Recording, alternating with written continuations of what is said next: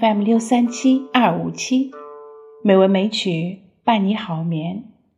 亲爱的朋友们，晚上好，我是知秋。今天是二零二二年九月二十五日，欢迎您收听《美文美曲》第两千八百三十三期节目。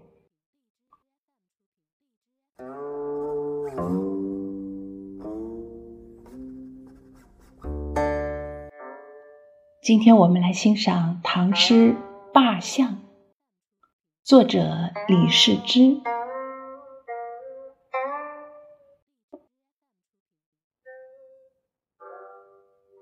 罢相，避嫌出罢相，乐圣且贤悲。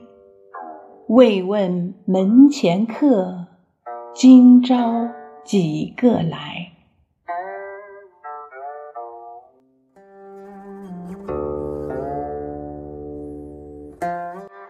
辞去相位，让给有才能的贤士。爱酒如命，正好开怀畅饮。试问过去常来我家做客的人，今天会有几个还肯前来？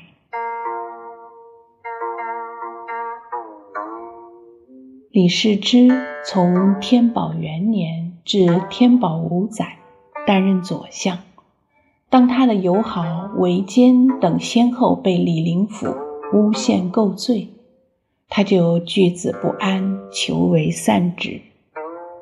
在天宝五载，当他获准免去左相职务，改任清要的太子少保时，便写下了这首诗。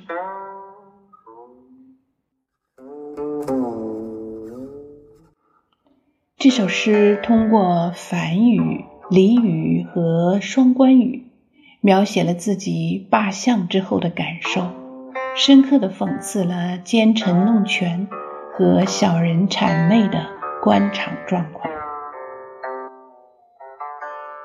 避贤出罢相，乐圣且嫌悲。这两句是说自己的相职罢免，皇帝乐意。我给贤者让了路，我也乐意，自己尽可以喝酒了。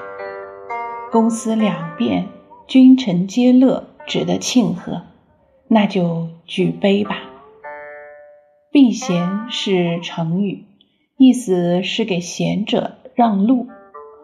乐圣是双关语，圣即圣人，但这里兼用两个代称。一是唐人称皇帝为圣人，二是沿用曹操的陈辽的隐语，称清酒为圣人。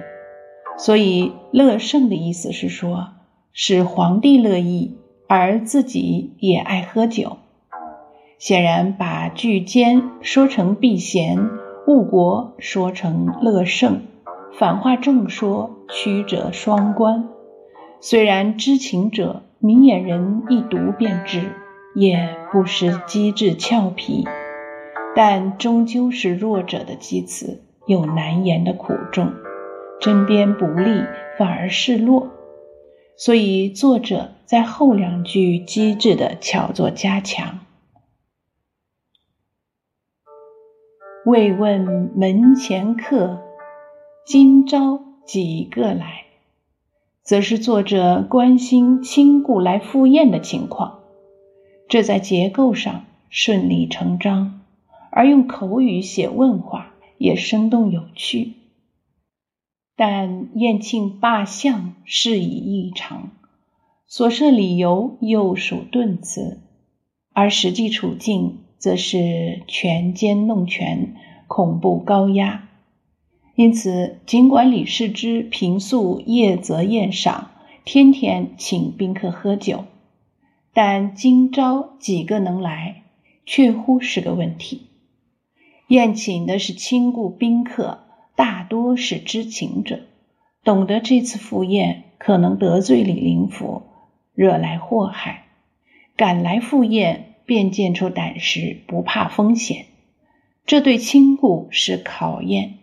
于作者为未免，向权奸，则为示威，甚至还意味着嘲弄至尊。倘使这二句真如字面意思，只是庆贺君臣皆乐的罢相，则亲故常客自然也乐意来喝这杯酒。主人无需顾虑来者不多而发这一问，所以这一问便突兀显出异常，从而暗示了宴庆罢相的真实原因和性质，使上两句闪烁不定的顿词反语变得倾向明显，令有心人一读便知。作者以俚语直白写这一问，不止故作滑稽。更有加强讥刺的用意。由于使用反语、双关语和俚语，这首诗蒙有插科打诨的打油诗格调，因而前人有嫌它过显不雅的，也有说它怨意不深的。总之是认为它并未见佳。但杜甫《饮中八仙歌》写到李师之时，却特地称引此诗，有“贤悲乐圣称避贤举”，可算知音。而这首诗能得以传颂至今，更重要的原因在世不在诗。由于这首诗，李世之在罢相后被认为与韦坚等相善。诬陷株连，被贬后自杀，因而这首诗便更为著名。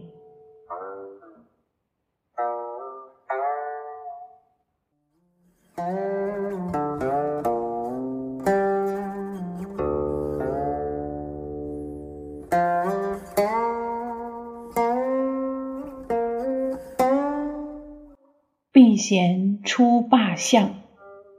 乐圣且贤悲，未问门前客，今朝几个来？因为一首诗，一个人，一条命，令人唏嘘。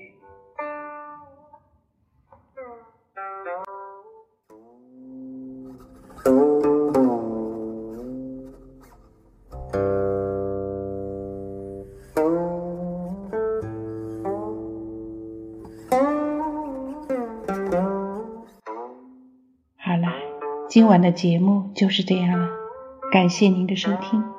知秋在北京，祝你晚安，好梦。